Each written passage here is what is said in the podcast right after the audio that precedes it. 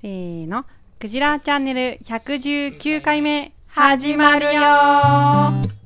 お119回かね、すごいねご長寿番組じゃん ご長寿番組だよ、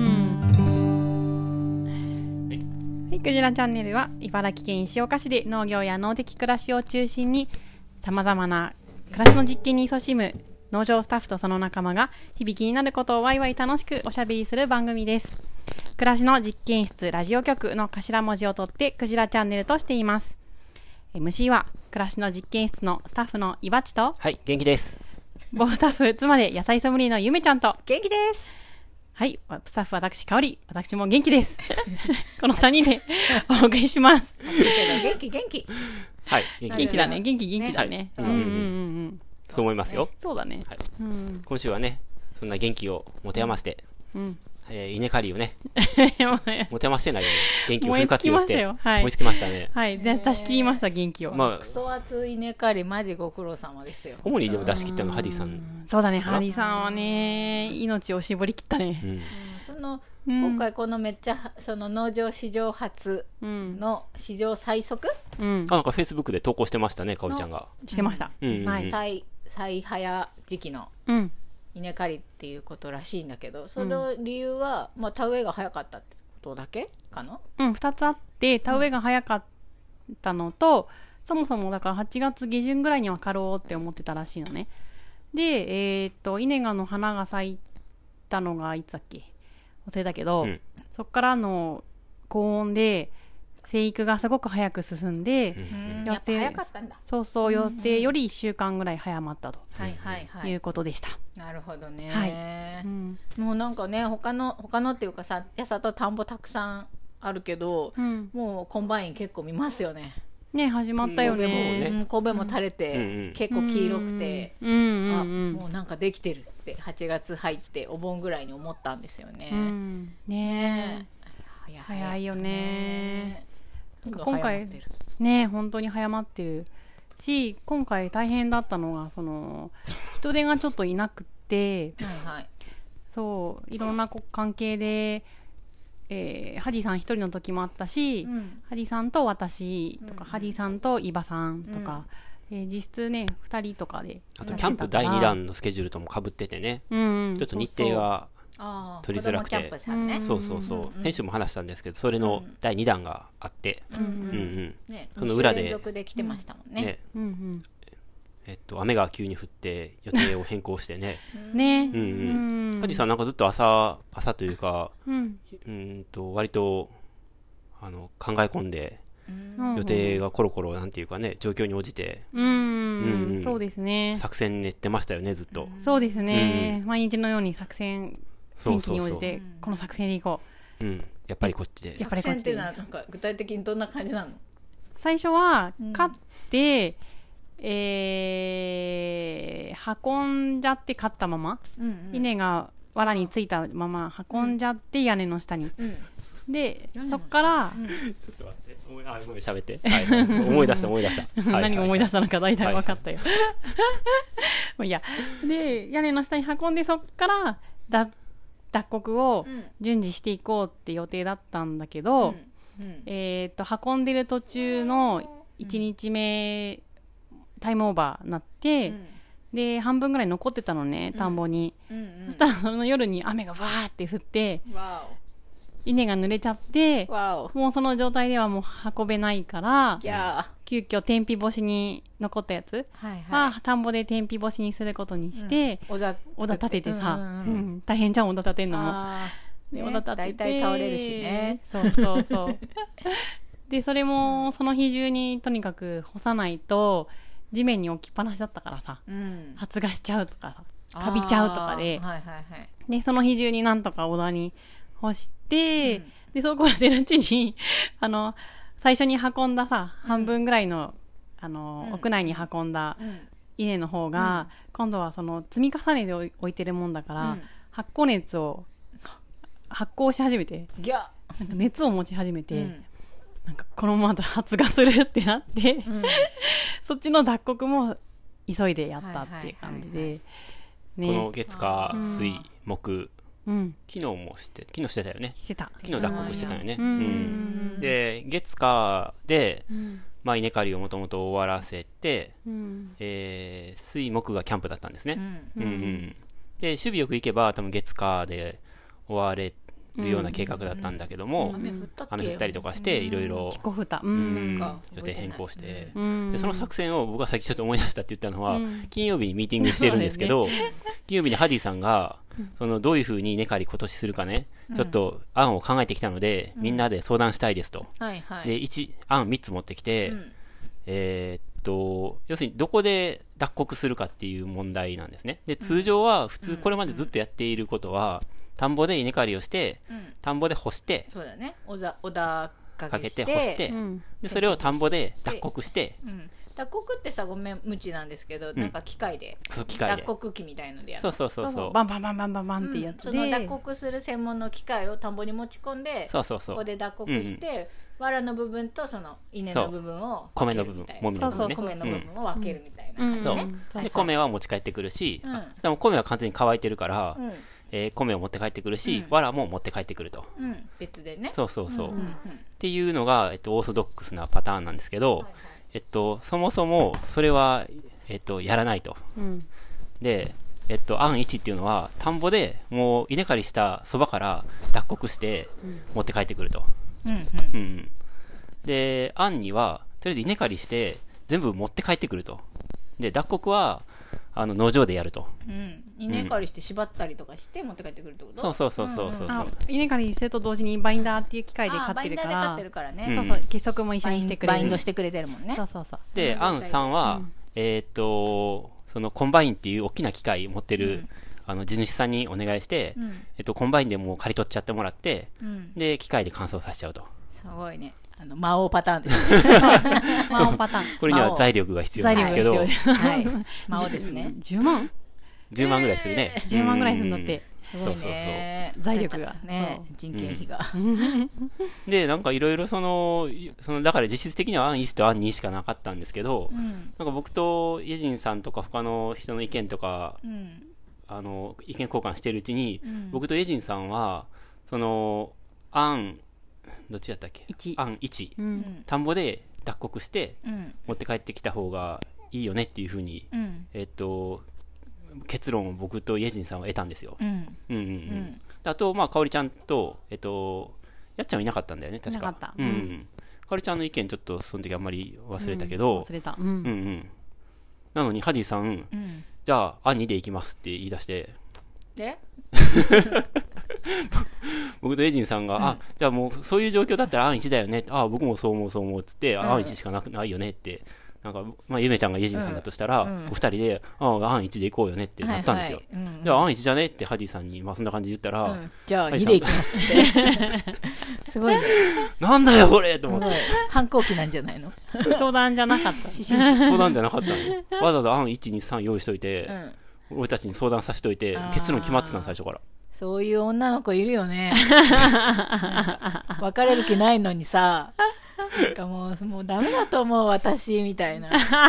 もう本当に浮気ばっかりでもう絶対嫌なのとか言ってそもううはい別はいれたいみたいな注意を引きつける的別れなる。とか言って友達にさ、散々相談して、そうだよね、もう別れなよ、もっといい人いるよ、うんでもね、みたいな。彼は私じゃないとダメなの、みたいな。えみたいな。そういうタそイんプなの感じ子だといる思う。ようね。んこんな感じうん。多分め背んどく中さいじゃをん。押して欲しかったんじゃない あ、そうなの、アンにの。でも誰も押してくれなくうてん。。そうだよ。いやわかんないけど迷っててうん。みんなの議論を聞いてるうちに、うんみんなは1に傾いたけど、んやっぱ2だなって自思っ分たのんじ気ゃない持ちの硬さに気づいたんじゃない改めて気づいたってこと。みんなに反対、反対っていうか、ああ、そういうことなの賛か成な。されなくて、うん。なんかそれでなんかその彼の良さに気づいたわけねかもね。うん、俺、まだ今の、今、今の今もまだ、なんで、あれが何やったのかよく分かって ない。えその時あの時間帯な何やったんやそろのと思って。話しなかったのえなんでやねんってなんのことなの言ってたよ言った言った。今さんが、こ言のったけど時間何だったんって。言ったけど、結局よくよく分かんなかったんだよ、ハディが言ってることは。うん。でもまあ、そうしたかったんだよ、最初からきっと。うん。まあ、ミーティングの時にさその自分一人で悩んでる時は、なんかさ整理されなくてさ頭の中とかが、んでもこう喋っているうちにとかさプレゼンとか提案しているうちに、うんうん。あこれがいいなって気持ちがちょっと動く時っていうのはあるかなとは思うんですよ。あ、んまあ、あるみんよなね。に話してると、うんなんそうか、ね。うんあそうこれがいいって自分で思ってるんだっうんうてんあると思うんですけど、そういう感じだったのかもしれなかいでもしすれないねです。ね。うんでもその案1、2、3っていうのも全部テキストファイルで言語化されてうんうて、んで、案1だと作業時間が何時間かかって、人手が何人で、うんとか全部整理されてるんよ。うんうんでそのそこまで整理されてたんですよ。あんあんにはさ岩さんも家人さんもないなって思った、そあうな。のうん。ない、ないなっていうか、案1の方が合理的だろうなと思ったはんいですよはい。はいうん。なんでそのあんになったんですかねちょっとこの際、詳細はもう忘れてしまったんでいいんですけど、まあそういう経緯を経て、はいえー、経由下手にもかかわらず結局雨が降って、その案に、えー、案に路線だったんだけども、えー、案にもその通りにはならなかったっていうことですよね。そうですね。うん。それでいつも朝、ハイジさんがだから作戦会、一人作戦会議というか、かおりちゃんとも相談しながら、うん。ああだこうだ言って、いやー雨が降ってきたから、ぶつくさこうさ、とか、いろいろ考えてやってましたね。うん。僕はもうほとんど、あの稲刈りは、ハジさんが10やってるとしたら、僕は多分0.5ぐらいしか、いや、そんなことない、そんなことない。で1ぐらいはすごかったよ、や伊っ庭たとさん思の茨城。千手観音すごかったでよも。僕実実際3日間で、だって、うん多分5時間ぐらいしか僕手伝ってないんで、3日間でね。ううんんうんうんうんハジさんは多分3日間でごいやったね30時間ぐらいやってるんじゃないですか。うん。 30時間わかんないけど、もっとやってるんじゃおない疲れ様です わ、ね、でもうんねずっとやってましたよ。でもさ、やっぱ一人でやるって、うん、あのー、量がさ、量だからそう、ね本当に果てしなくて、ななんしかもか基な地いとよねして進まないみたいな感じ暑でい、しねそう。で、私も、特に途中で合流したりしたけど、うんそこにまた伊庭さんが合流して、んその時の進み方の スピードが半端ないっていうか、はいはいおーでもねうん一人でやるよりも二人うんうん、うん2人より3そう人。あのの、方が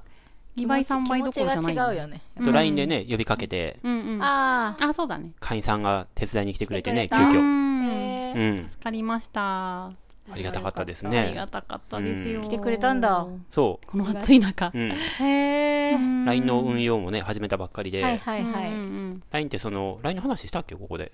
なんかね、プッシュ型でだねっ、け情報を、うん。あの、LINE ってね、そういう機能があるんですよあね。りますねプッシュ通知できるんおで、店とかやってるとこありますよね僕全然使ってなくてお、おうん。うちもあり今ますよ全然わかんない。そうー。うなんか LINE で通知が来るのって僕、あの、宅急便うんうんヤマトの宅急便とあーかまあそういう、が感じじゃないですかなんどかっちかっていうと、うんうんあれはメッセージで来るんですけど、メッセージとは別でなんかプッシュ通知がね、でもメッセージみたいな感じできますよねあのそうそうそうそう。だからうんうん似たようなもんだと思いあます、そっかそっか歯医者さんとかもやってますよあ、そうそうそうそうそうありますよね。へー予約のあ、いいとか、ね。多分お店とかもうんなんかうん臨時休業とかさ、んあった時とかにあの登録してる人にうんバンってお知らせ、うんまあ、インスタグラムとかでさ見せることもできるけど、見に行かないとそう見ね。に行かないと見れないじゃない、そうねうんもう LINE だと通知が来るじゃないですか、うんそれでこっちの知らせたいことを知らせられるっていうう、うんん。うん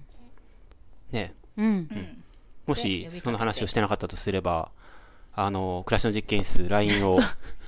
あれ誰でも登録できるんですよね。誰でも登録できはい。まちすょっとよ。一通り、なんとなく軽く忘喋ってれもらてったていいですねか。はい。うん LINE 作ったんです週報に載せてよたよね。週報載せました。うん。えっと、農場公式アカウント作って、LINE を作りました。うんあれって、何検索すれば出てくるのかな出て出てくるんじゃないですかね。暮らしの実験室。ううんんうん、で、えっ、と、普段の様子とかは一切発信せず、はい、そうだ急ね。なお知らせ、はうんいうん。うーんと、一番あるのは、うんと例えば、野菜が余って、きゅうり便ありますとか、はいはいはいでナきスてま便すねやりますみたいなう。んとか、今回みたいに急に人手が必要で、助けてくださいってうんいううお知らせとか、うんうんあと、想定してるのは、例えば野菜セット取ってる人が、あのー例えば台風とかうでん、急にあーお届けできなくなりました遅延するととかかね、うん遅延しますみたいな、そういう緊急で迅速にはいはいはい。そう確だ実ね。に届けたい情報を届ける予定で、うんああと大事なあのイベント情報、うんうん。はい、も流します。ううんんうんそうですねはい、だから会員さんが見に来なくても送りつけられうる、ん。そうまあメールとの違いは何なんですかねメールは、うんメールメールでも通知されなくないですか結局見に行かないとあーあの見れないじゃないですかそうかそうかううんん LINE の方がねタランみたいな感じでねうんであんまりたくさんは送りつけないようにそうですねってあんま感じ来でるすとよねね大変だから、うんそう、うんだから会員じゃない方もイベント情報とか、ねうんうん、うんうん有益かなと思うので、そうですねはい、ぜひまあ登録お願いしそんなまにす、あの毎日のようになんか来て鬱陶しいって感じじゃないのでうん時々来時々るって感じですかねはいうんはい忘れた頃にはいはい私もね登録してますよあ本当にはいしましわたしました嬉しいうん徐々に徐々にちょっと増えててほうほう嬉しいです、うんはいこっちからは送れないの遅れるよ今は遅れるようにしてあるそうなんだなんかその、何か言いたいことがあれば言っていいってこと なんだ言いたいことがあれば言っていい よそうなんだそれはだってどこでだって言ってもらっていいですよそうなんです、うんでこれ送ったら農場のアカウントに送られるってことですよね、そうそう他の登録者にはもちろん送られなくてないです農場さんに送られるんですね、うんオッケでー農場からお返事が来るうんうんかも、はい、あんまり人数がね 100, 100人とか200人とか増えたら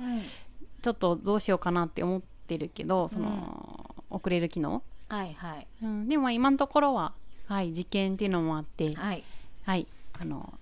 なんていうんだ、登録の方からもメッセージを農場に送れます。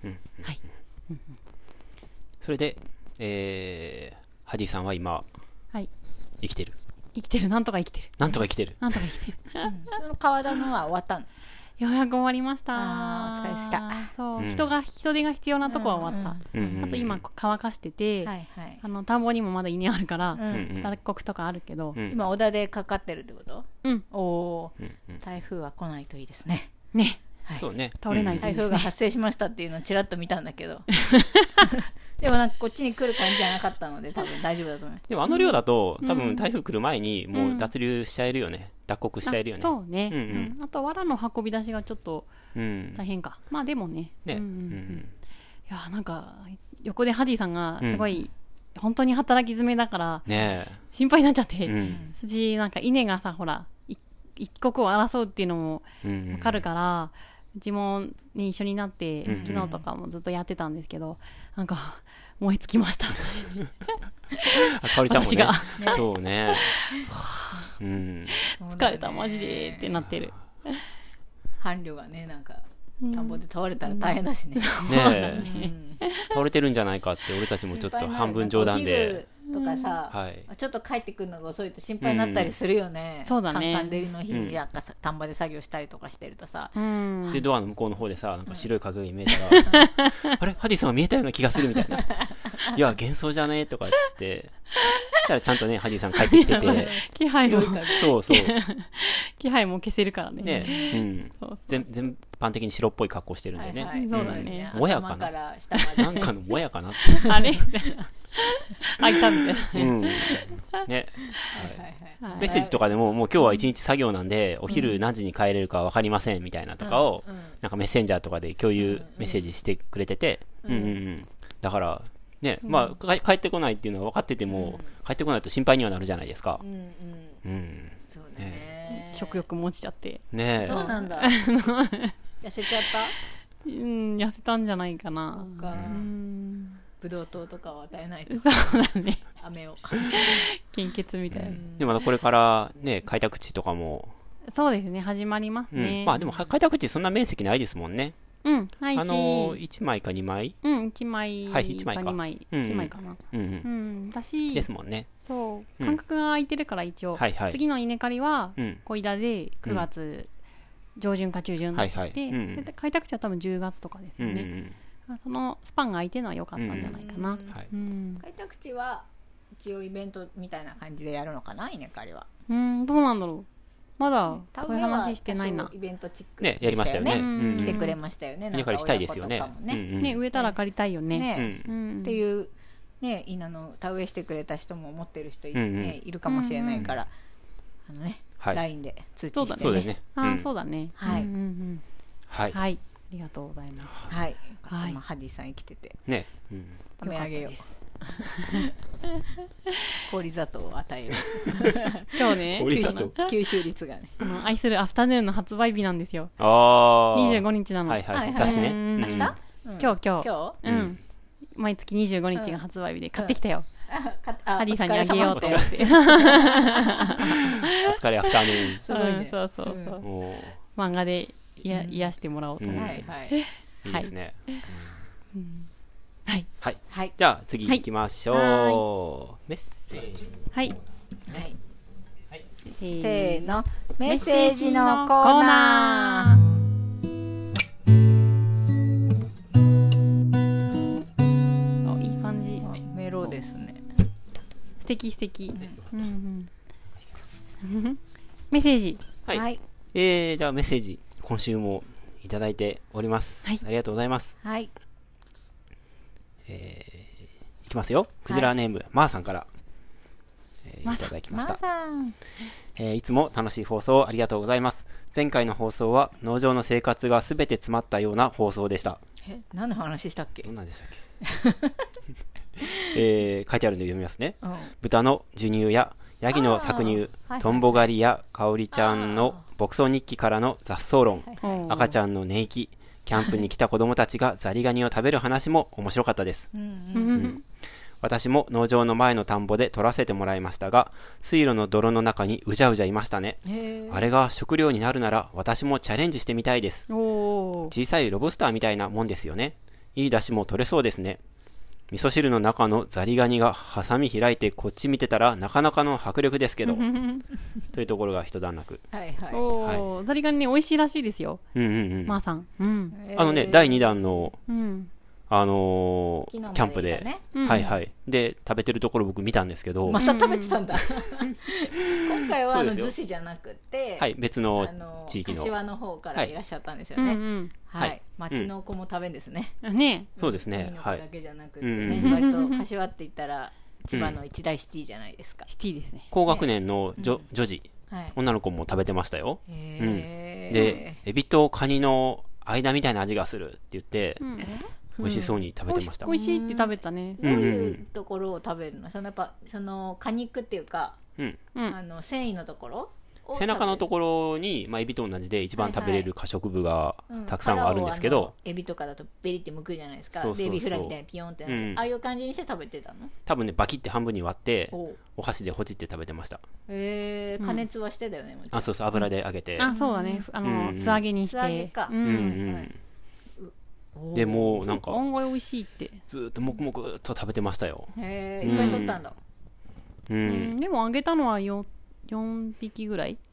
3で、食べ終わった後で、低学年の男の子が、また取ってくるって言って、走って池に行ってました。うん美味しかったんだそう う。ん。泥抜きも食ちゃ料んととししてて食料として。うんう。ん。うん美味しいらしい美。味しいんだ、なんかね増えすぎて大変らしいからどんどん食べたらいいんじゃないですかねねあ、ね、アメリカザリガニね。なんうか、ん。結構その生態系がさう。え。うんん。危ぶまれるぐらい増えてるってね。水草問題もあるじゃないであすか、、水草問題ありますよ。ねえはい。あ、そうめっでちすゃ、めっねちゃ。増えてるんでしょそのザリガニちゃんがはい。もう、あれ、この話、まあ、いっか。池、池にはもう水草ないじゃないですか、どこにもう。んねもうただの以前話しましたよね、ドブ池みたいになってて、全部ザリガニが切って食べちゃってるんですよね。ねで今ザリガニ取ったらあれでしょ戻しちゃいけないことになったんでしょうーん。あれあそうな違のったっけ知特らない。定外来生物で。ちうんおー。違ったっけわかんない。確かそうだったと思うでも、取ってやっぱ食べて美味しいっていうのは嬉しいですよね。うん。うん。そ食れで生べと態取っ系てどもうしようねも。なかったらね、ちょっと取るのも、ねえねうんうんえ、うん。そうですうよん。あり地獄みたいな感じかもしれないですねね。どうあり地 獄。いや、なんか僕は、僕は子供の頃とか全然あり地獄のこととか知らなかったんですけど、うん。ななんかアリ地獄って釣れるらしいんですよ。えアリ地獄が釣れるのアリ地獄ってあの、えーっと、カゲロウのうん幼虫期の姿じゃないですうか。うん。ん。で、その乾いた土の地面の軒下とかに、うん。あのー砂漠みたいな、あのーうん地獄みたいなやつを作って、うん。そこに滑り込んできた虫とかを捕まえて食べるらしいんですよ。うん。で、それを、なんかその、なんていうか、ひ糸で、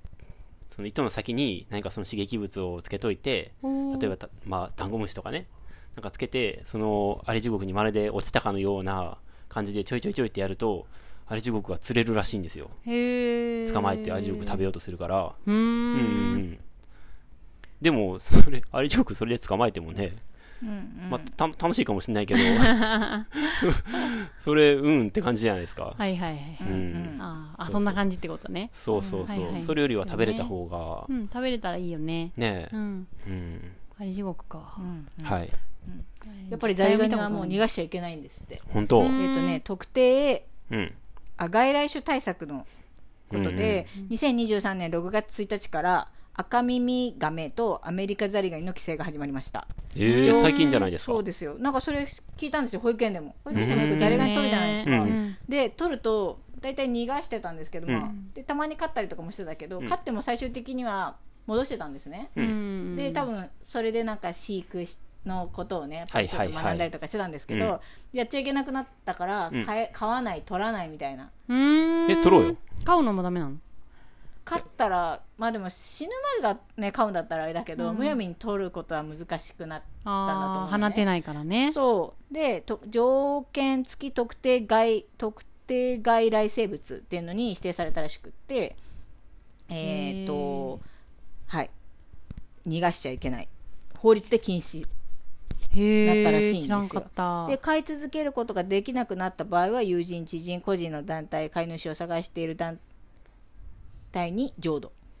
いや味噌汁に入れましょうよ普通でだから最食べ終るって的いにうはそのうだよがあねれば、はいなんかザリガニ釣りが楽しいっていうこともあると思うんですよ、うんまあうちの子供とかもそうなんですけど、うんなんか釣り竿作ってね棒でうんなんか餌作ってね、釣れるその楽しみあるじゃないですかフィッシングの。でやってるんですけどそれを逃がしちゃいけないっていうことになると家がザリガニだらけになるなって思ってて、うんまあ食べれたらねはい確かにね美味しいだし出ますよ絶対ね足してんのかな、やりましょはい、加熱だ けをねしっかりとうんはいそうですね、はいお腹痛くなっちゃったらあれそなうんでですね生じゃなくてしっかりとね、うう、うんうんん、はいでもね美味しいうんはいはいでは次、えー、イバッチの雑感の今年の暑さについては私も暑いけど何か違うなと感じていました一番は毎年家の中にカビが生えるところがあって拭き取りが大変拭き取り掃除が大変でしたが、今年はほぼカビは生えなかったのでそうなんだあれって思ってましたうんうん湿度は確かに低めだったかも、でも暑いもんは暑いですねお盆は岩手に帰省していましたが毎年いつもは涼しいのですが今年は暑くて寝苦しかったでうす、ーん岩手もそうなんだはいという暑さについての、はい、そう壁もさ私も先週も言ったかもしれないけど農場もさあの台所のさ台の上とかさ、3軒4軒の床とかもすごいかびるじゃんうんうん夏とか梅雨とか今年そんなかびてないよね、うんうんあの台の上もそこまでカビカビしてないしたまにあったけど、うんうんもっとの頻度でカビてたなと思うし、うんあの自宅もやっぱうんうんそうだなって、うんそうだよねうんうんシンクがさシンクに置いてあるお皿が乾いたあーって思う思ってたあーうんなるほど、うんうんやっぱりじゃあ乾かないよねい湿つ度がもね最近ね湿度高い日もちょこちょこありますけど、うん全体的に湿度はまあ低かった感じはしますよね、うん前半は特に、ううんんうんそうだね前半はうねん特にね今日もね昨日の夜とかもね湿度低くて、うんうん気温はすごい高かったんですけど全然違ったねうんそうだよねなんかすごい変な虫ついてますよえあ本当だ首上げてあ飛んでいったはいは私いに虫がついておりました、悪い虫がついちゃったわあ ら嫌だそれで僕ね、ちょっとね、調査したんですよ。湿度とは別で、あ、体感温度の話もあるんですけど、体感温度を計算できるサイトがあって、うーん体感温度、何やったっけ、えーなんと気か温とル湿ミ度、でルミナース計算法みたいな。うーんそうそう、気温と湿度と風、風のあー強さで風、もねうんうん、まあ、部へー屋の中とかだとね、風吹かないんですけど、やっぱ湿度で体感温度すごい変わるみたいなんで、うんそういうね、体温、あの、温度計が、室内温度計があった方が、そうだよ ね普通に実際の温度とかじゃなくてね,、ね体感だからね、ね、湿度の方が重要ですからでねも。さ、その温度を知れたことでさ、体感温度知れたことでさ、なんかあんのかなごまあめん。暑い時暑い よね。暑い時暑いし、今日は。暑いと思って見 て、パッと見てさ、体感温度めっちゃ高くてさ、やっぱりってそうなんだよなるよね。気温とかも確そうだよ認できるねだけで。そうそうそう。いやー30何度もあるみたいななのんがあかったりとか今日いいんじゃないってパッと見て体感温度低めで、やっぱりね。とか なんか俺とは違うんだけどとかね。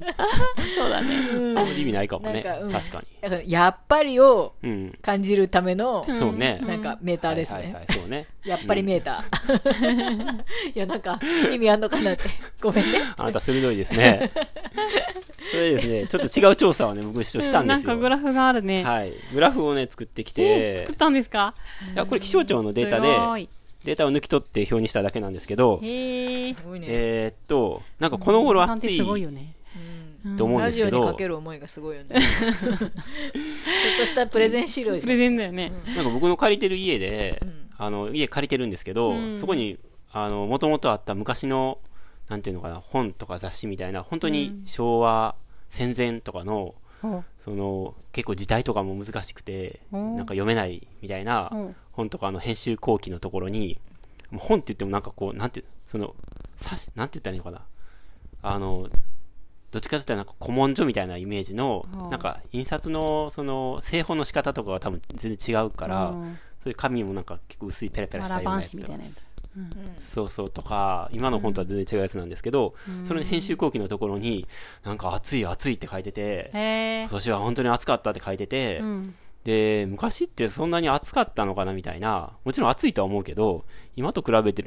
比べてそんなに暑いかったのか暑くなかったのかよくわかんないなと思ってでちょっとし比較しようと思ってそれで気象庁のデータで調べたんですよ、で筑波でえーっと一番近いので長くデータがあるのが筑波なのでつくば市の観測地点での気温の、えーっと変化をちょっと調べたんですねうん。で、えっと、10年ずつ3つに分けて、えっと、データ化して、グラフ化してて、えっと、一番左側が2000、あ、違う違う、1921年から1930年までのうん。やつ。そこ真ん中が1941年から50年まで。うん。でこれが2011年から2020年までの、えーやつででグラフが2つ上と下にあるんですけど、うんえっと、下の方がその8月の全て8月なんですけど8月の、えーっと平均最高気温うん。最高気温の平均値うん。ここだと1921年の8月1日から8月31日までの最高気温の平均値うん。が29度、え1922年は、えー、31点、これだから4度ぐらいかなうーん。とかっていう感じで、パーってこう。で上は、えっと、8月の中で、えー、31日あるけど、1日ででも最も一番高かった日の最高気温がピックアップしてるんです。まあ、こっちの多分グラフよりは、こっちの、えっと、平平均均のの方が方が多分妥当性が高い。っていうのは、えっと、8月の中で、たった1日でも異常に暑い日があったら、その日が、そのピーク値をこっちの方が出しちゃうので、うん。で、まあ、これで見ると、えっと、やっぱり、えー、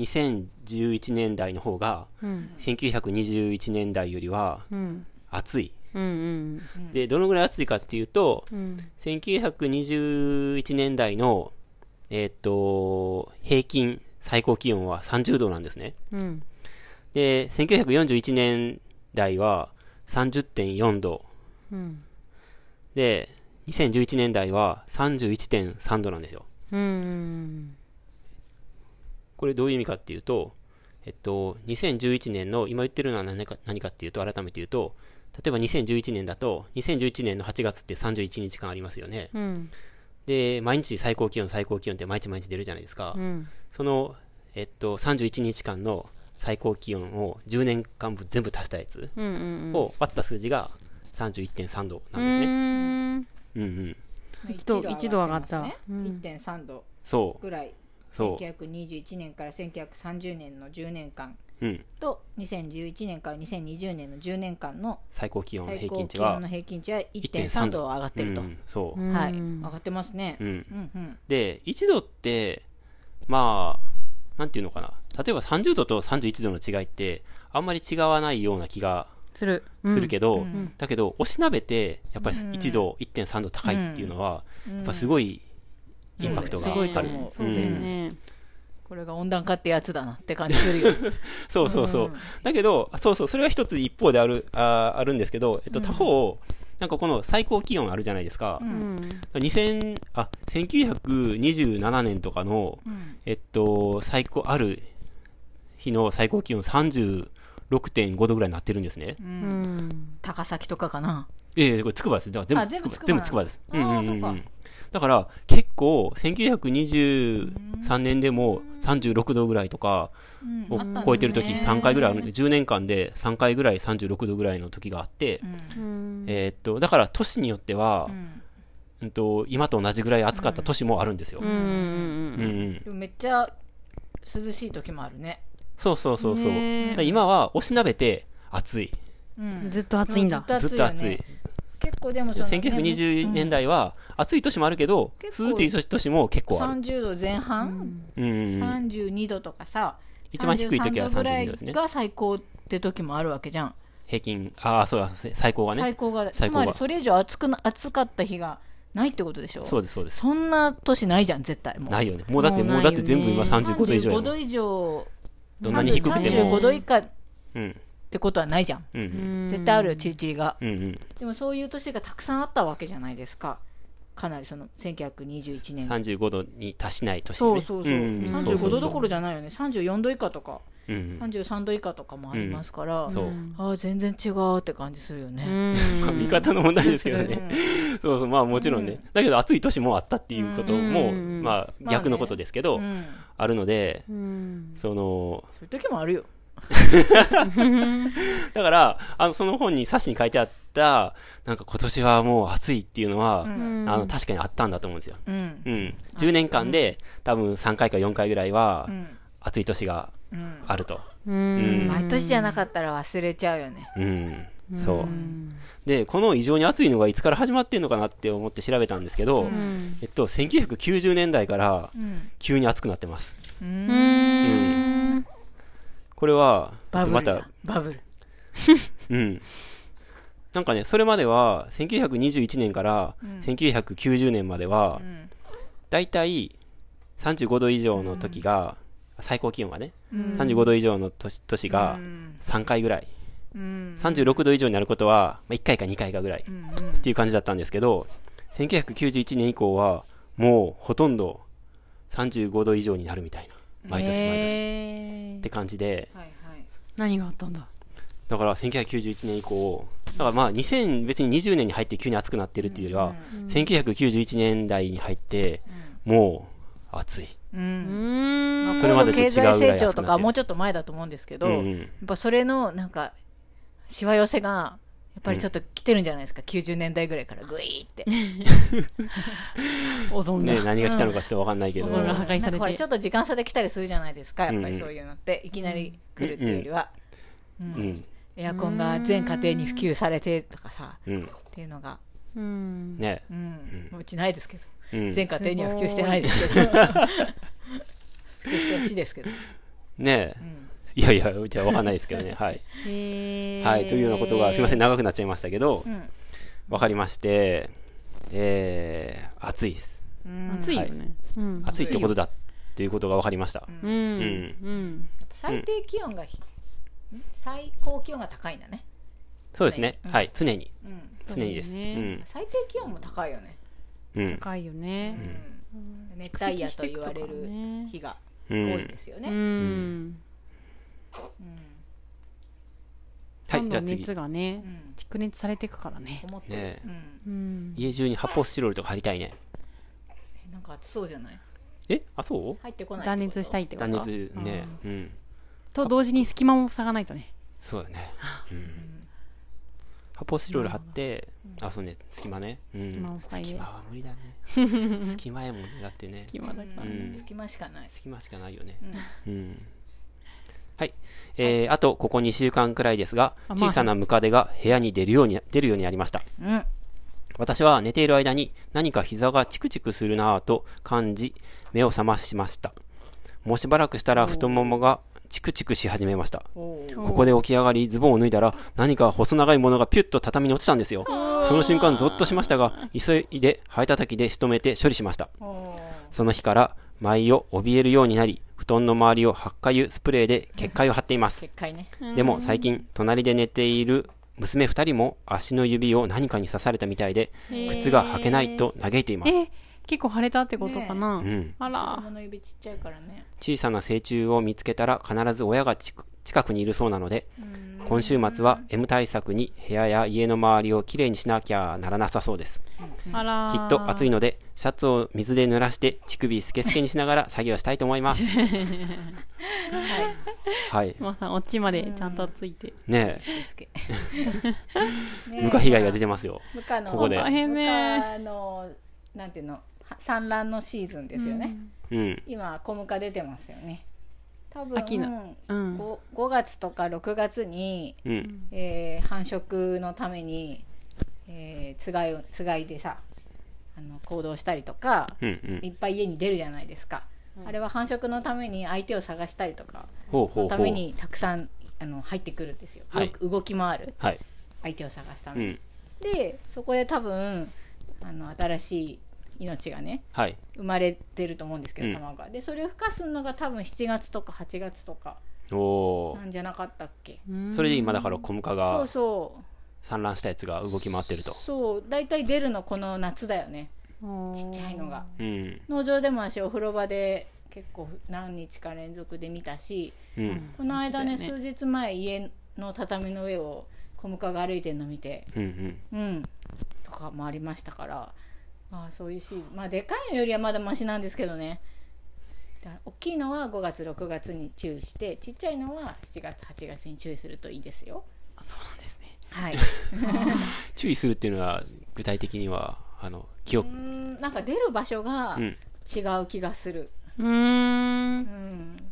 なんかおその繁殖のため大きいムカデのやつはまあ多分外からめっちゃ入ってくるって感じでうん。なんかまあいろんなところに出るんですけどちっちゃいやつはお風呂場とかが多いですよね水回りそうですかね。うんおうそうかうんうん。どこで卵産んでんだね孵化してるねえか分かんないんですうけーど、うんん。うん、でもマーさんはね布団の中でって言ったからね分かんないでうーんなんかね安眠できないねすねねえ気になっちゃうよね嫌だ結界ですね、ううん結界だうんねなんかおまさんのお便り見て私なんか YouTube ではい。ムカデの子育て動画見ましたほう。なんか前子育て動今画。回じゃなくてちょっと前になんかムカデは卵を産んだらその卵が乾燥しないようになんか舐め続けるっていうのを聞いたことがあったんですねムカデって卵を産むんですか卵ですよ虫だから虫虫っていうかまあ節足動物だからねうん、うん。うんああいう、うんえ、はいうんうんはい卵ですよ、はい。うんはでい。そはのい。卵が乾燥するとダメらしくってなんかペロペロペロペロ舐めるらしいんです よペロペロ舐める孵化するまで守守ってこうぐるぐるって向かって細長いじゃない、はいそれをなんか蛇みたいにとぐるぐるぐるみたいな感じで巻いてその中に卵を守って、うんペロペロペロペロペロペロペロみたいな感じで 舐めてるらしいんですよ怖い。なんかさ やばいよねその動画あったらやばいよねう、ん。うんっていうのは聞いたことがあってああすごいなーみたいなうん。でも見たことないからさ、はいそのどうなんだろうと思ってて、でマーさんのお便りき見てああその動画あんのかなと思ってムカデこそなんか子育てみたいな感じで検索したのかな、そしたらそのペロペロ動画はなかったんですけど 孵化した本当にちっちゃいムカデをやっぱりそのトグロおやお母さんムカデのトグロの中にいっぱい蓄えて守ってる動画は出てきましたねうそれでへ守ってるらしいですーん。あ子育てしてんだと思っ、しててんだねうん、どうしようと思いながら乾燥に弱いんだあ、同志ね。ううんん。はい仲間はでい。すよどうしようって、あの、あ困ってんのかと思っ私た。もどうしようかと思ったはいはいはい。同志です、うんうん子育てしているもの同士うんへえうん。ムカデって最終的にどうやって死ぬんですかえ寿命寿命か寿命ななのかなあれだってま1年じゃないんですよね。何年も生きる、うんね。うん。毎年繁殖ねするんでしょうねそうですよね1。回だけじゃないよね産卵はねう、んそうですようね。うんんへだえ。からもう小さい時にうん。やっちゃうのがいいですよね、そうですよね。そうですうねん、大きいやつは何年も生き延びたってことですねすごいですねじゃあなんか、姉さんカップルとかそういうのもいるんですかね えどういうことなんか、年齢差の、オスとメスのね。そういうことねああんのか羽さん女房なって羽やつさんにあそうそうそう わあすごいね死後だねそれねどすごいよねわざわざ久しぶり女に聞い性たなが年上のそのご夫婦とかカップルにさ名刺をつけるっていう感じがさ、こう今の時代にどうなんですあ確かねっていう感じしますけ どあでなるほども、ねよく言いますよね、姉さん女房ってうん言いましたよ言ねいますね昔は、うんうちの親とかそうなんですけど、はいはい母が2歳上なんですけど、よくやっぱり姉さん女房だねみたいな、はいはいはいはいでもそういう方が主導権握ってる方が家庭はうまくいくんだよね意外ととか さなんかよくわかんないおっさんが言ったりとかさありそうあありるじそうゃんそういうの。うん。ちょっといいですかいいですかまあいいんですけどだからいやそのムカデとかは見た時に分かるのかなと思ってどういうこと年上だなって。そうそう年上だなとかさ大きさでわかるのかなねあこの人は自分とはちょっと対象外だねとムカデ自身かがそうそうそううんうんうん昔そんなのないのかなそんのどうなんですかねわかんないですけど、ねえうでんも明らかに大きさは違いそうですけどねねうんあとオスとメスで大きさが違うって場合もありますよね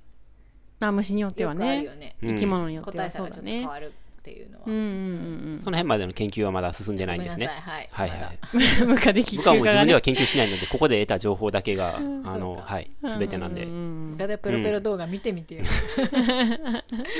ペロペロはしてないんでしペょだロペっロてはしてないんだけど、はいトグロ動画です結ね構ムカデって YouTube で検索するとマジでいろんなの出てきて、うなんか孵化直前の卵へー鶏の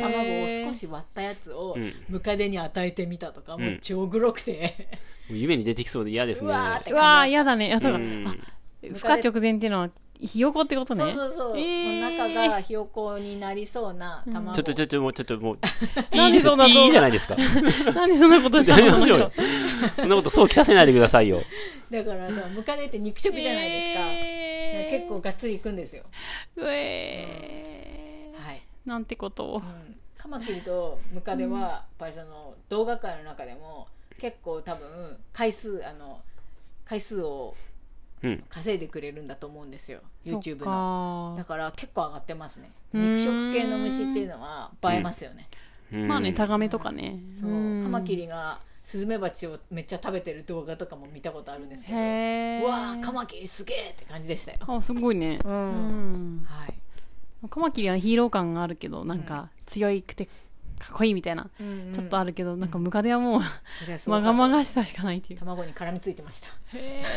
えそうなんだすぎはい伊庭さんが白目向きそう ですねじゃあ次行きましょうはい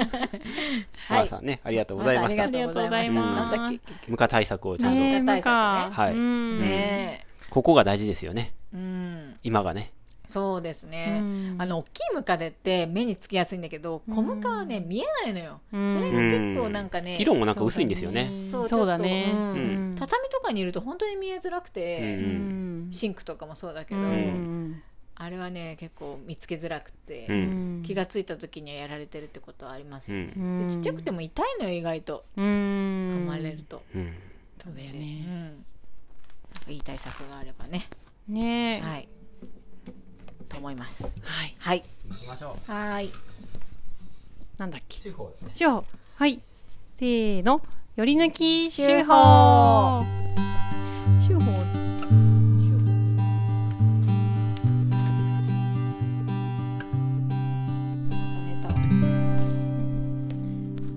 はいこのコーナーでは毎週発行している農場手法の中から一つの記事を朗読して味わいます。はいはい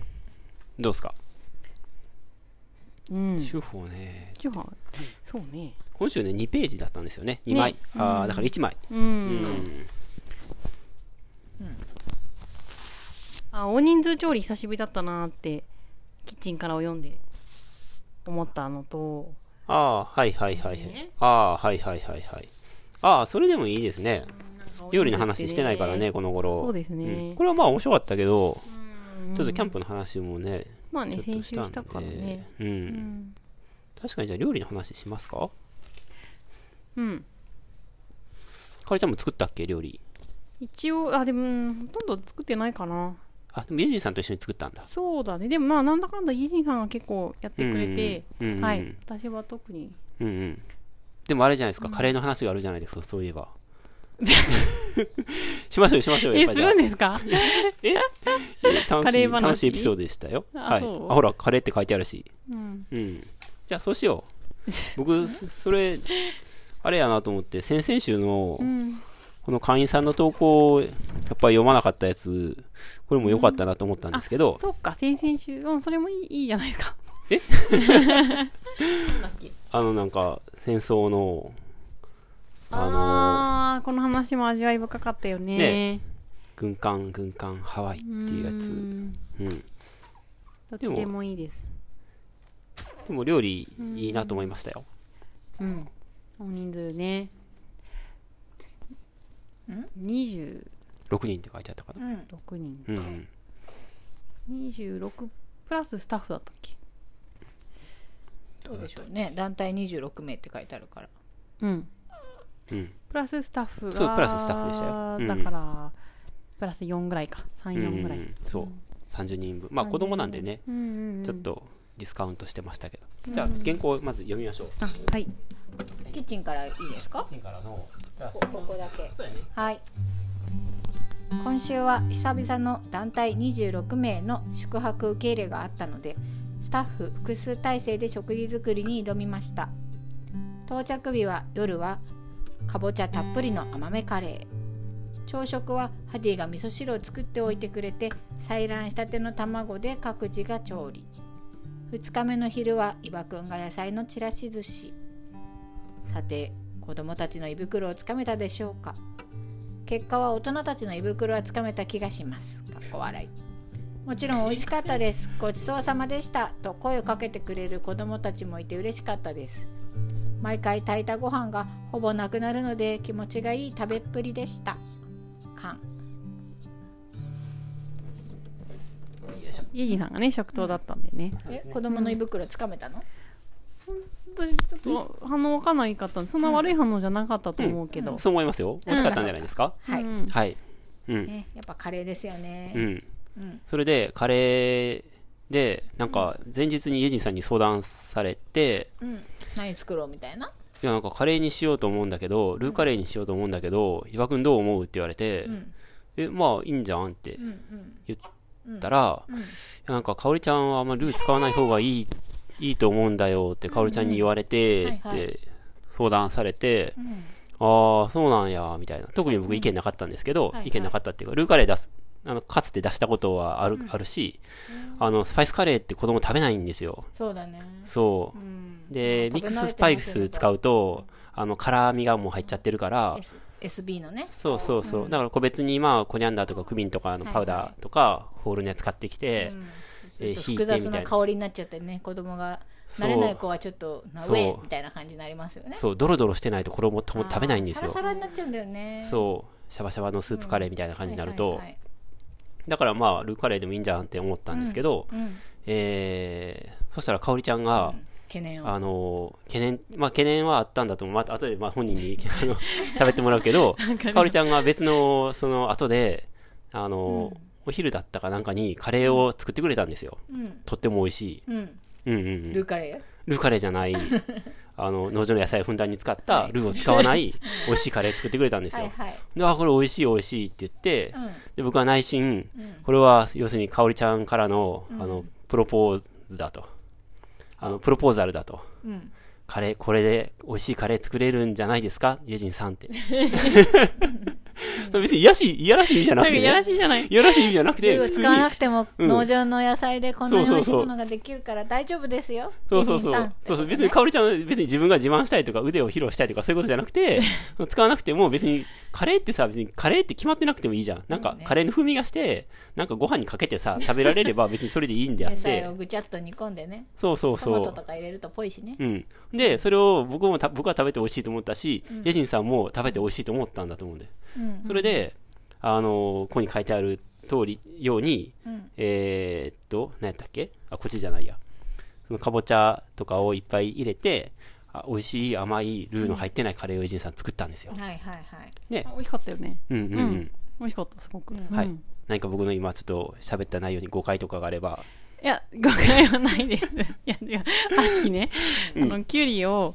保管している保冷庫があるんですけど、うんパカってあの出荷のためにね、うんきゅうり取りに行こうと思ってパカって開けたら、うんそこにあのコクマロとかが入ってたの、うんうん、そう。4箱、四箱ぐらいあったよ4ね。箱ぐらいで、はいはいコクマロカレーが、甘口がゴールデンカレーとかもあったゴールデンカレーとかが箱が、箱が、そうそうあって、あこれあこれはもしやと思って、うんイーさんにイーさんイエスさんちょっとあ,、うんあったんですけど、まあ、どう考えてもしキかしャてンプ用だろうなと思ってね。この量は、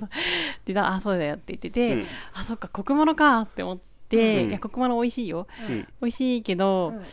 えっ、とえっ、と農場でうんどの程度まで OK なのかうん結構微妙なラインだなと思って、はうんういんはうい、ん。かあだなっていうかかなと思って、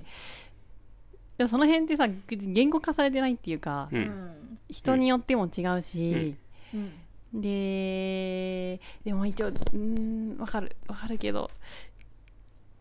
なんだろうゲストじゃんうんゲストに出すのってどうなのかみたいなうん。結構散々迷っ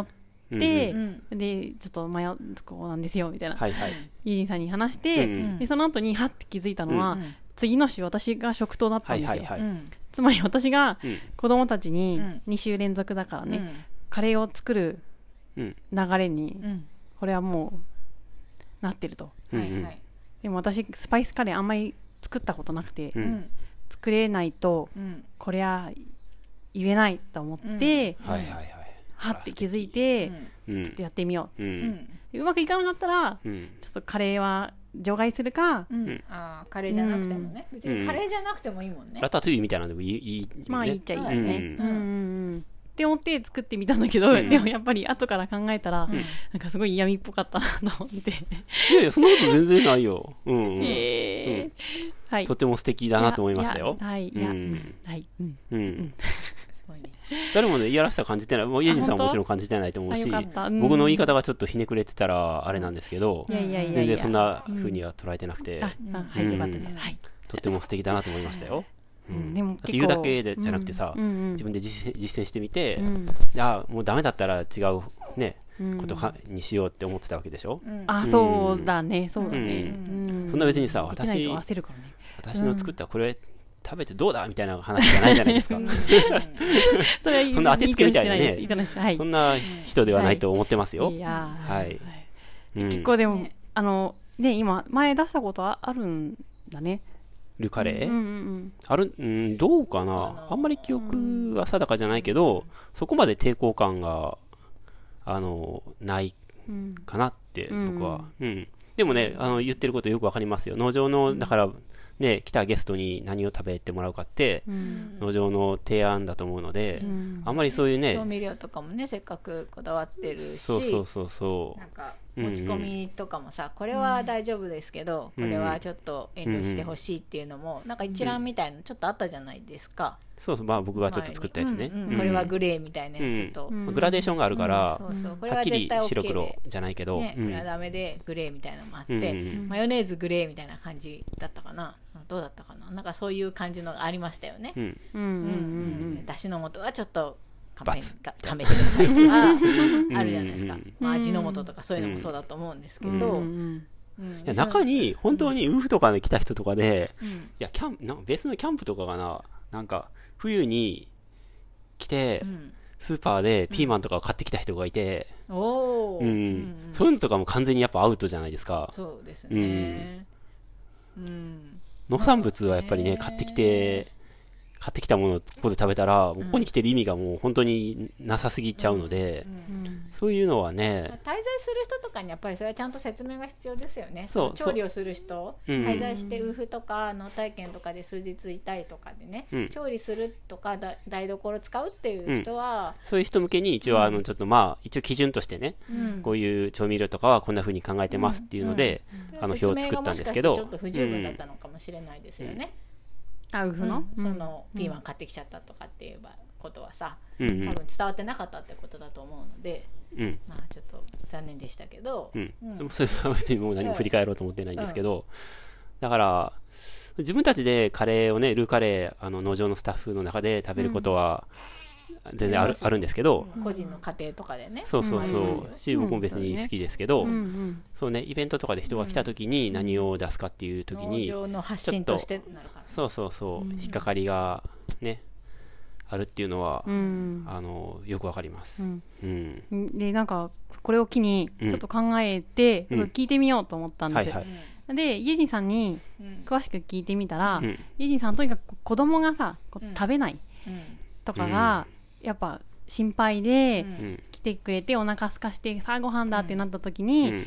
食べれないとか、うんあ好きじゃない、うんで全然食べないとかなって、食べるものがないみたいなうん状況がすごく心配なんだと、うんあそれもわかるなと思ってブラフカレーだったら間違いないじゃん、うんうんだしあといハディさんにも聞いてみたのね、うんどう思うって、うんそしたらハディさんは何を作るかはその食当の人の権限だから、うんうんその人によってグラデーションがあるのは別に普通だから、うんちょっと食当の采配でいいんじゃないって言ってて、うんあまあそれもそうだなって思ったり、はいはいそういろいろねなるほどねはいほーって思いましたね優しいなと思ったよその聞いて私は食べた食べれないんだったら食うなーって思ってうはいんまあ、辛いとかはね、やっぱりちょっとね、配かわ慮いそうしですよしてあげないととまあ思ねうんですけ悪いとど、思いますねけどうん、イェジンさん、あのオクラのことも結構気にしてましたよね。オクラ気にしあてまのしたカレねーにオクラ入れた、カレーだったか何かにオクラ入れたら、子供食べないかなとかって言って心配してて、って感じなんですよでもそういう気遣いがね、優しいイねェジンさんはあるんだなと思って。あねう、うんんもうね人によってその辺はいろいろうん。あるよねうんうん、まあいいよ2日間ぐらい食べなくても食えないから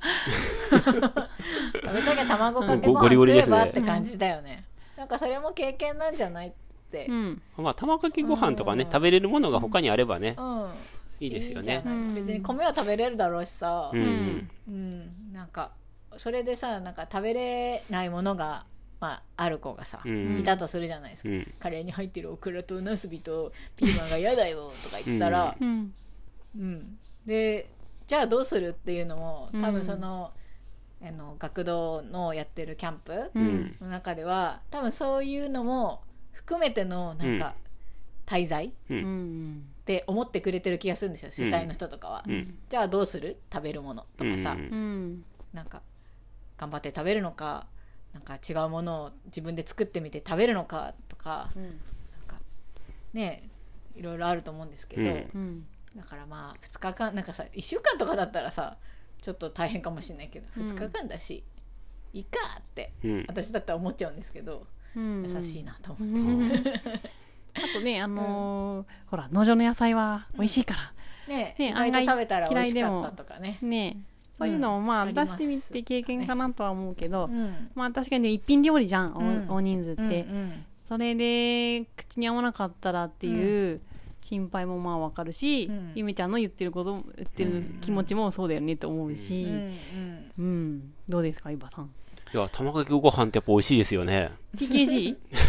ああ鉄板だよね全然別のこと言ってますけ逃どげ道。がそこにありますなんか、僕よく思うんですけど、ご飯にね、かけるのに、うんなんか一つの基準として、卵かけご飯より美味しいっていう、うんなんか僕の中でのなんかルールっていうか、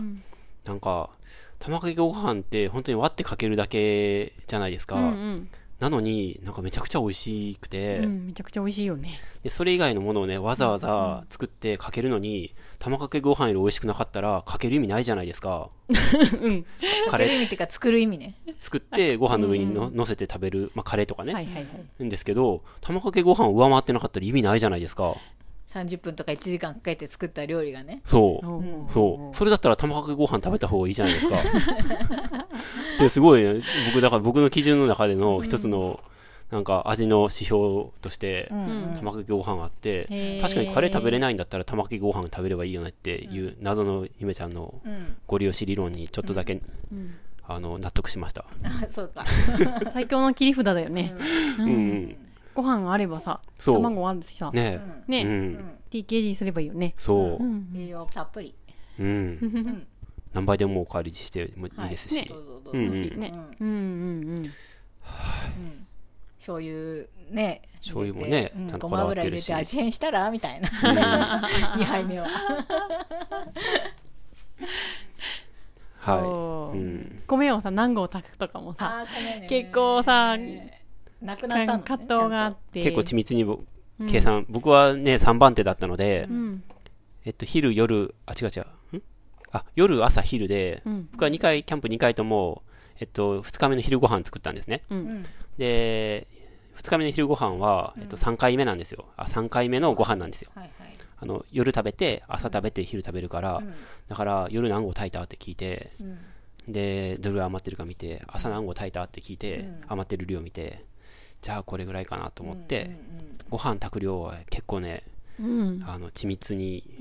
けうん計算してというか足り、ないのは困りますもんね、うん、ねでう子供余るぐのらいがねんその時々の大人はだいたい0.75で足りるんですよだけど子供って学年によってその食べる量が変わるから、うんそのとその年のその参加者の構成によって変わるんですよ、人数だけじゃ分かんない、ね、そうなんですよわかんそうない人数だけじゃ分かんないんですよ、学年とうん男の子がどれぐらいなのかとか、うんうん小食が細い子がいたりね、うんうんよく食べる子がいたりとかしそうそうて人数だけでは数えられないそものがありますからね、うんうん難しい。うんでね足らないよりはちょっと余ってもね、余るぐらいの方がいいかなと思うんってやるんですけど、あんまり余りすぎてもね逆に、うんだからご飯の量難しいんですよもう真ね、夏だと難しいですよねちょっとご飯も傷む傷むからねそ余っても、うそうそうカレーもめちゃくちゃ作ってたけどなんかなくなってましたねそういなえくなばってましたねうん、そなれんか難しくて50人分ぐらいかなみたいな感じだったじゃないですか、あ最初の先週そう先週のカレー、はいはいはい寿司の方ねそうそう、うんうん全部空っぽでね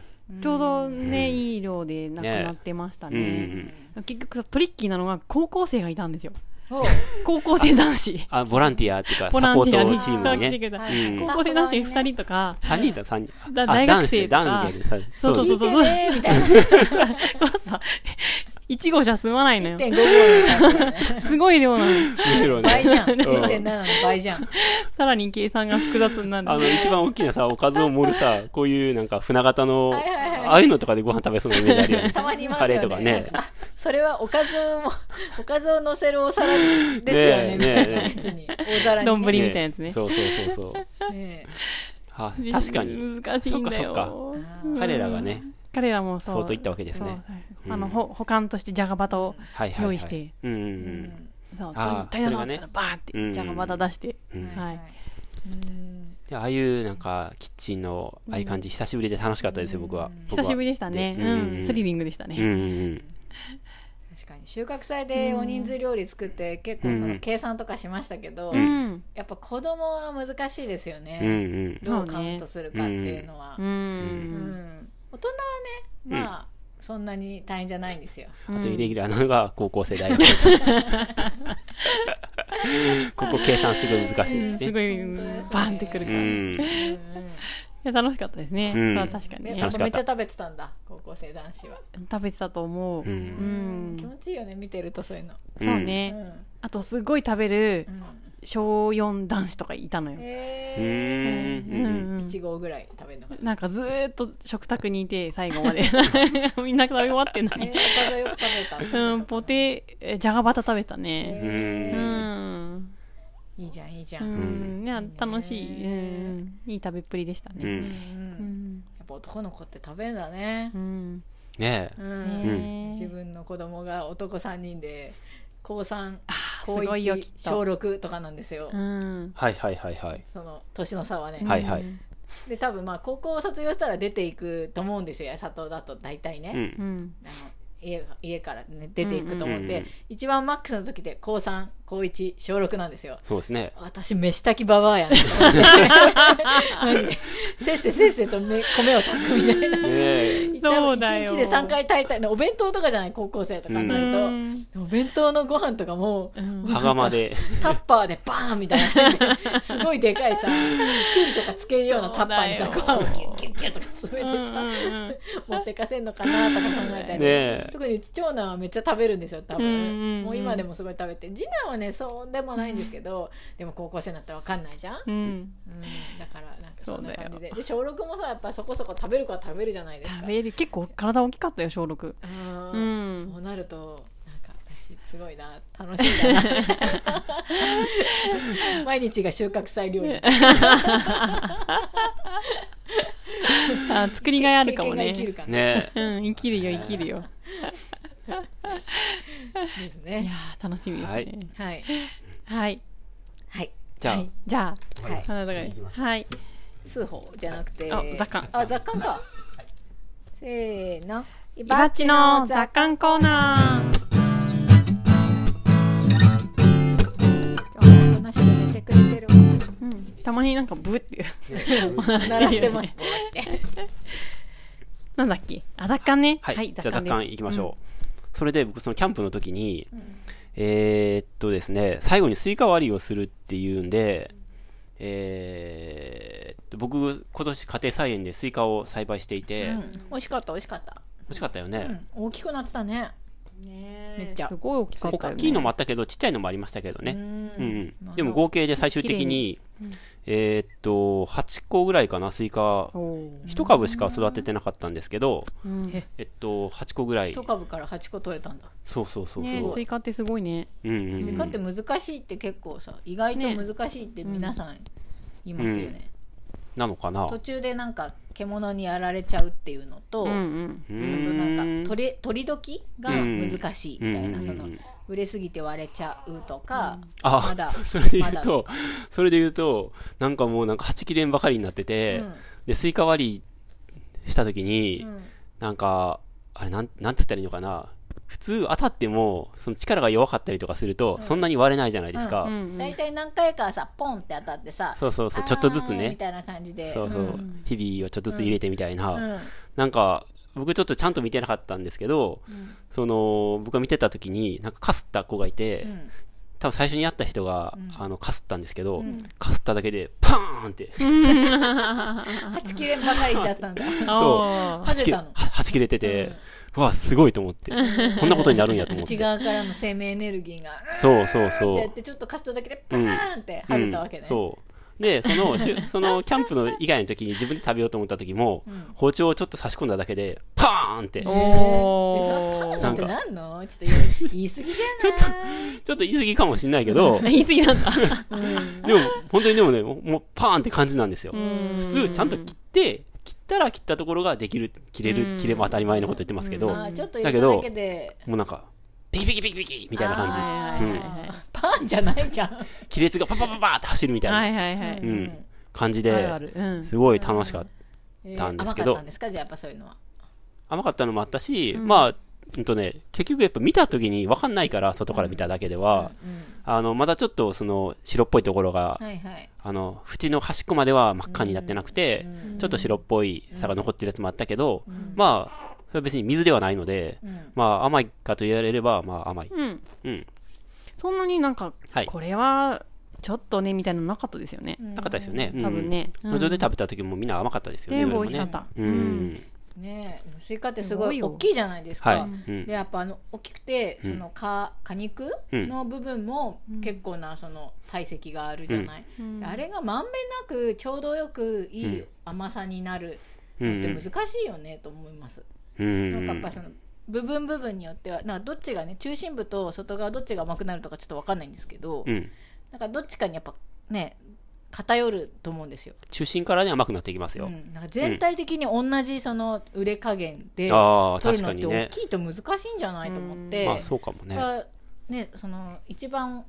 遅く甘くなるところが甘くなるの待ってたら、一番その早く甘くなるところは売れすぎちゃうなそうとよかね思いますよあの大きさだと。おうん確かにねだからうん難しいなって思いますけど、うんどっちに合わせるかですようね、ん。ぐじぐじもちょっとねやねうーん。そうだうね、んねねシャリシャ、シャキシャキ、シャビシャビ食べたいですよちねょう。どいいところでう取るのは、ん。なかなかプロですよね、う。うんんで、まあ、その本題はそこではなくてですね、それでスイカ割りをして、まあ、みんながスイカ食べ終わった後にですね、えー僕だけ、まあ僕だけってわけじゃないかもしれないけど、僕一人が、えー他の人とは違う行動をとっていましてですね、それは何かというと、種をあやっぱり集めなければうん思った思った来年種集めるよね集めるあ集めないとね集めないとますねよね集めないとと思うよね。思うよね、うん、思う思う思う思う。みんながブブブブって さみんなそうそうそう。ペペペペってやそってうそうそう株にポイって買ってやってるのをそうそう。思ったうん思った思ったうんうんうんまあまあもちろんね5粒とか10粒あればもう十分なのまあそで、うだよねそんな全部が全部集める必要ないんですけど、あ、ちょっとこれちょっと取っとかないとと思って、うん普通の人取っとかないとと思わないじゃないですか、種を。うん思わない、うん、うんうん。でもやっぱこういう暮らししてると、うんなんか種あるとあ取っとこうみたいなわ 気かにる。なってあこれ偏ってるんやろなと思って、うん。うんそうだね。思いました、うん、でそうそうか各言うというか、うんよく考えてみれば持ってる種って他にもいろいろあるなと思って、うんうんその唐辛子も種ついてるし、うんニンニクも種ついてるし、うんヘチマとかおーえー、まあいちごまあいちごは種持ってないけど、うんいちごの株でついてるし、うん。あのートウモロコシ。あトウモロポップコーンねポップとコーンかね、うんうんであ種結構種僕大大事っていうかあの大事に思ってるなと思って大事に思って種るを。そうそうそうそうかに種をやっぱそのあのなんていうか永久保存はもちろんできないじゃないですかそのコレクション化しても意味ないので、毎年まかないと、種をあ作るってこのとですよね種が死んじゃうので、そうそうそう、だけど自分がそののこの手の内に、その自分が持っている種のそのコレクション、コレコレクションそそういうその永久コレクションじゃなくて、毎年使うコレクションとしてね、うんそのバリエーションがいくつか何種類か、うんまあ、10種類ぐらいああると思うんですけど、僕はのってなんか僕にとっては結構豊かなんですよ、ううんうんん。うん来年の食料だからね。そうそうそうそう、うんで僕はそのメインで畑やってないから、そのそのカロリーとしてのその切迫感はないんですけど、そのスイカだったりとかいちごだったりとかあって、その人生のなんかこう楽しみみたいな、うん。あの今年はなんかスイカ毎年あのキャンプではスイカその直売所とかで買ってきてるスイカでうんスイカ割りしてたんですけど、あの自分のところで育てたスイカでスイカ割りとかできたら楽しいじゃないですか、うん。楽しい。うんうんうんうんで子供をまあね僕の子供じゃなくてもまあうんうんまあ、僕の子供みたいなもんじゃないちょっとそれは違うかな。スイカが ちょっとキャンプに来た子供たちスイカが。キャンプに来た子供たちが。で、そういう子たちが、こう、だから収穫するところから一緒にやったんですよ。うん取りなって言って、でそしたら僕も取りたい、私も取りたいって、最初1個だけしか取るつもりなかったんですけど、なんかみんなが取りたいって言うから3個結局取って、と取ってもらって、それで、まあみんなわーいって言って、で、それを冷やしてわって食べたんですけど、そういう経験をさせてあげられたりするのも、なんか楽しいじゃないですか。うんうんうん。とかで、それをまた来年やるためにやっぱ種を取っとかないと、うんうんっていう発想に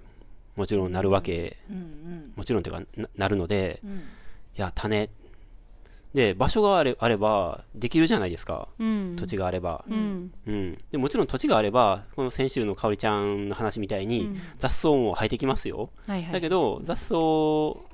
れはその仕事としてね、まあ、僕らは仕事として毎日毎日そのの野に出て汗かいてえっこらひっこらやってるけどその別にみ皆さんがそのし仕事としてその農作業をしなくても、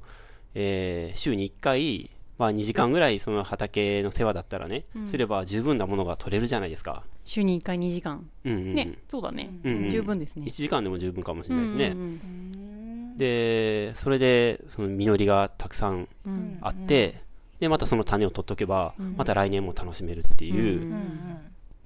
そうこれすごいことじゃないですか、でこんな楽しいことを皆さんもやったらいいのにと思ってううん、ん。わかる。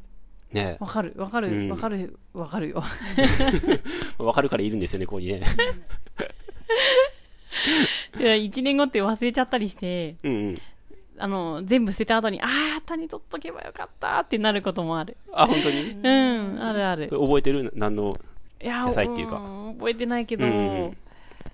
覚えてない。覚えてないはけいど、はいはい、うんたまにあります、そういううの。ん、うん取ってた種をとかそれそれとも種を取り忘れたってこと種を取り忘れた。あ種を取り忘それたう、自分がうんうん育ててうん食べた後に、はいはいはいかぼちゃとかね、うんうんちょっと変わったかぼちゃさ、ああね手に入れてさ、うんあ美味しいって言ってさ、食べちゃってうさ ん、はいはいはいはいああ、種取っとけばよかった加熱しちゃったみたいはいはいはいはいうんな。 ある。うん。そうなんですよねうん。ちゃんと意識的にちょっとストッそうクしそとうそかなういそうとそうなの。うんあとストックしたやつもなんかどこに置いたか忘れち ゃったりとか1年後見てこれ何何の種やっけみたい なんかそういう話してましたなね、そう最そうそう近。そう幕は幕は売りね甘くありかう。んそうだね。はい幕は売りも今ちょっと絶賛実ってるんですけどあ、本当。はいへうえ。楽しみですあ、楽しみですね。で僕のやってる家庭菜園の広さってあの一世一世部って一世言十って10メーターかける10メーターぐらいなんですね広さ的にうんうはん。うんうん。で、それでもう結構かなりのものがうん。取れるので、うん。一セブぐらいだったら、ねえ、この辺田舎とかだったら本当に土地って、もういくらでも余ってるじゃないですか。うん。うん。でもそういう楽しみ方、なんていうのかね、一人だとやっぱ辛いじゃないですか。ああ。なんかやり方も、じゃあ何そかうら、ねどこから始めたらいいんやろみたいな。うんまあね。仮払い機買ってとか、幸運機買ってとか、しようと思ったらそこそこお金もかかるしう、ん。ね、なんかグループとかでうん。何何人かでね、そういう工作放棄地とかああ、そう借りだてね。うん。今ソーラーパネルいっぱい立ってますけど、んそんなことよりも週に1回みんなで集まってじゃあ午前中ねうん。そのバーって畑世話して、うんみんなで汗かいてで午後は別にみんなでの飲んでもね何してもいいけど、んご飯食べたりとかしてそういう楽しみ方って、なんか、まあやってる人はねもうやってると思うんですけど、うん。なんか楽しそうだなってうん。楽しそうだなっていいと思います。 俺なんないのって感じですけど、んまあ僕一人で やってるからあれなんですけど、んみんなでワイワイできたら楽しいだろうなって思いますねうん。そうですね。うんそうですね。自分が主催すればいいのかな家庭菜園の会。そうそうそうおー。イバッチの。そおー。うどう思いますうん。いいと思いますよ。うん伊庭さん伝えるのもうまいし。おおうん。で、あと、やってる品目が、う、うん、ちょっとときめくというか、はいはいはいスイカでしょポップコーンでしょ、うんあいちごでしょじゃがいもじゃがいも。うんうんななんんかか、ちちょょっっとと楽楽ししいよね。うんううんん。うんなんかさ、まあ、オクラとかも楽しいけどさ、うんなんか、こナうスビ華とかやだとかねさがさ、刺さる しね僕ら痒くなるしねうんうんこう、ちょっとイベント性がある。モロヘイヤとかもさなんかモロヘイヤ何この草みたいな感じになっちゃうじゃ ん空心菜とかうん美本味しいけ当どにいねちごとかすごいですやよ。っぱりそのキャッチーな野菜っていうのはうんあるよねあるよね。うんうん。そういうのを選ぶのもいいね。うん、うん。うち毎年やってるものとして、トウモロコシと枝豆があって、うんうんうん夏にひたすら枝豆を食べてトウモロコシを食べまくりたいといはういはいはい気は持いちからやってるんだけうんど、うんそれも結構良くてう、んうんううんん、枝な豆んか食べまくったねこの間ね食べまくったおかげさまでねうんそうそうそうちまちまじゃなくてうがんっつり食べたいねそれ美味しかった楽しいよえううんんトウモロコシトウモロコシはトトウモロコシもやっってましたたうんうんううんんでもそれは今年あんま出来が良くなくてはいはいあのーちょっとイベントでも使ったのでほ他の人にあげたりもしたんですはけいどはいはいうん自分でも食べてうんうんすごいですね二人ともね育てられる方なんですね 私はちょっとできないゆめちゃんは育てられる方狩猟採集だから狩猟採集だし、うん作ったものを調理したい方ですから多分ああーあはいはいはいはいどちらかっていうと、まあ役割分担ですからねうん、うんね私は全くできない種とか種とかペペペペペって それ伊庭さんが拾ってくれるおーペペペペペって捨てちゃいますねでもレアなね、かぼちゃのレアな話種の話とかすごいわかります、やっ ぱ。わかりますううんん。なんか、あこれ取っといて育てたくなるみたいな。ううん。んそうそううあん。るんだよねうん。よかったねちょうどいいじゃん二人うんうん育てる人作る人まそうね、あ伊庭さんも作るけどねうそうんいう感じで農場はねいろんな人がいていいですよね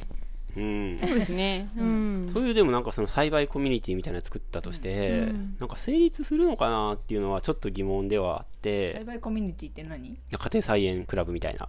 庭菜園クラブんイバッチの家庭菜園クラブみたいああなー。そういうのね、うんうんうん結構都会とかでも、なんかやってる人は都会でやってるじゃないですか。うん都会でも結構農地あるから、うんね、市民農園とかでやってる人結構いますよねいますよね。いるいる、うん、わざわざこんな石岡市まで来て、うん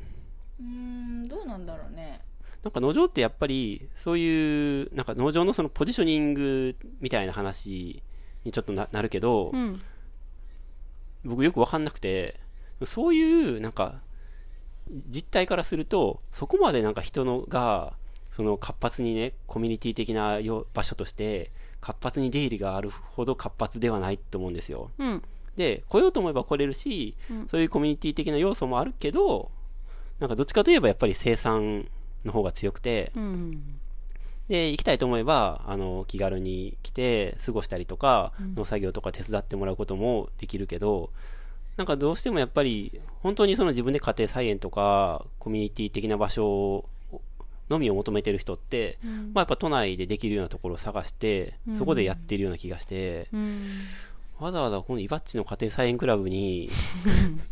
来る人って、どういうニーズがあるのかな。でも場所の問題はあると思うんですけどね。場所がないとかね。とか、てことあの近割と近くあ近にいとか近くに住んでるとか。ううんんうんううんん遠くの人は来ないかもね。どううん。うなんのかな。うんわかんないけど。うんうんでもそれしかなかったらあれだけどう、ん。それプラス、ほらうん、卵とか。あ、卵とかね。はいはいはい。えーと、うんちょっと今考えながら喋るけど、うん。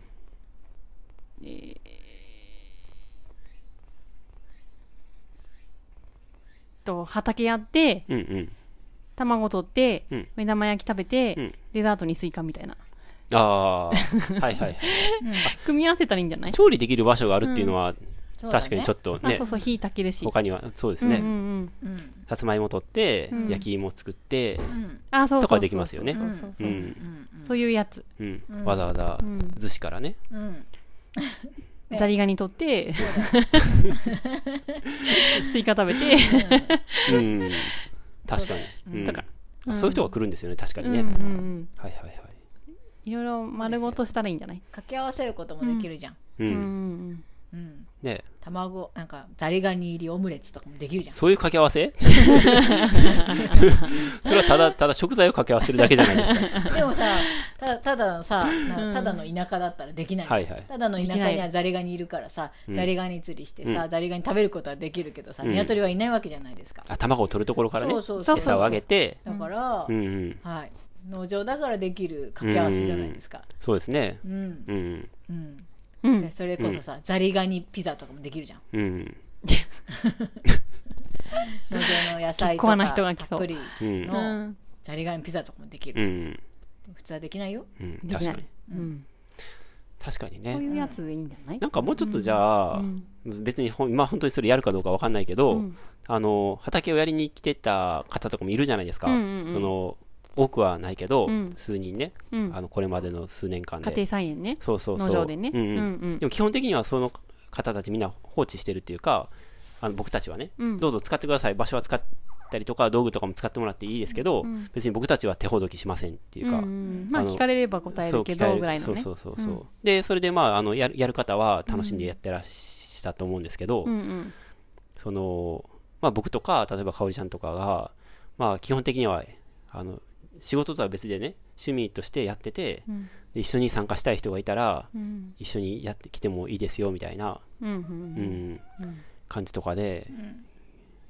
来る人がいてもいいかもしれないですね。うん。うん。うん枝豆で毎年来てくれてる人がいて、うんうんうんうん、あそうですね、はい。はいはいはい私枝の豆クラブです枝豆ね妄想プチ枝豆クラブですねあれねあれそうなもの、いわそうばなうの。 んうんいつも枝豆枝豆クラブ。ブそう、時期になると。クラブも漢じ。字でしょ そうなの あのガチョウクラブみたいなはいはいはいはい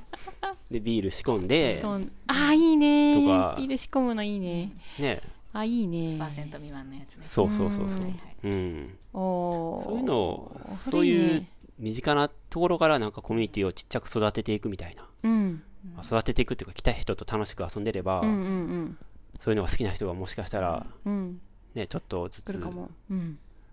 ご機嫌な方たちがねご機嫌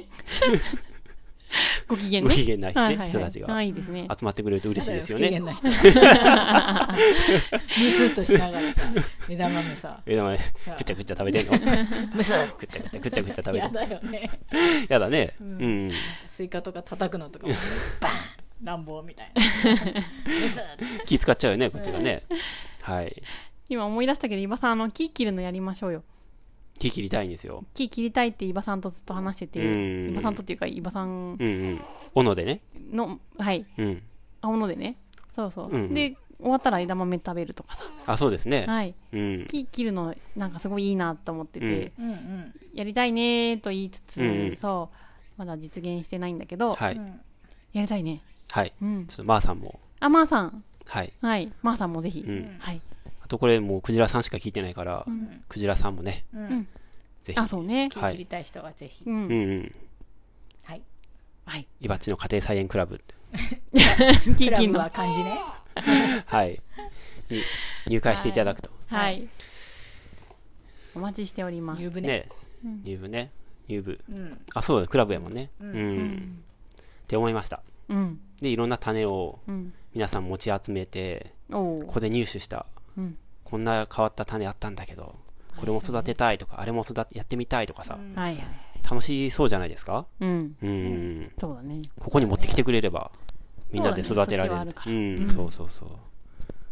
ああ、いいじゃないですかねう。ん。はい。ありがとうございます。うんはい。なんかありますうん感想。いいと思います よクラブね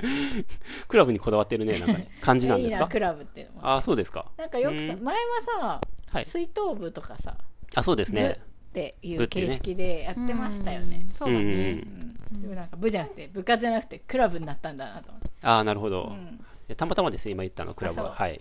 うんちょっと大人になったのかなと確かに大人ですよね、もうね。うんちょっとイエーイって感じじゃないですうね。んしっとり。うんはい。はい、じゃあ終わりましょうか。はい。はいはい、ありがとうございます。はい、クジラチャンネルではいつでもお便り大募集しております。はいすごい Spotify とポッドキャストの概要欄にメッセージのフォームがありますので、そこからどしどし送ってください。はい。はい、また来週。はい、クソ暑です。ねえ来毎日週は涼しくなるといいんだけど少し最低気温がうん。下がってくれると、いいいいでですすね。ね皆様ごお体をご自愛くださごい。自愛。はごい、 自愛。みんなが言うご自ご愛 自。愛ください。せーの、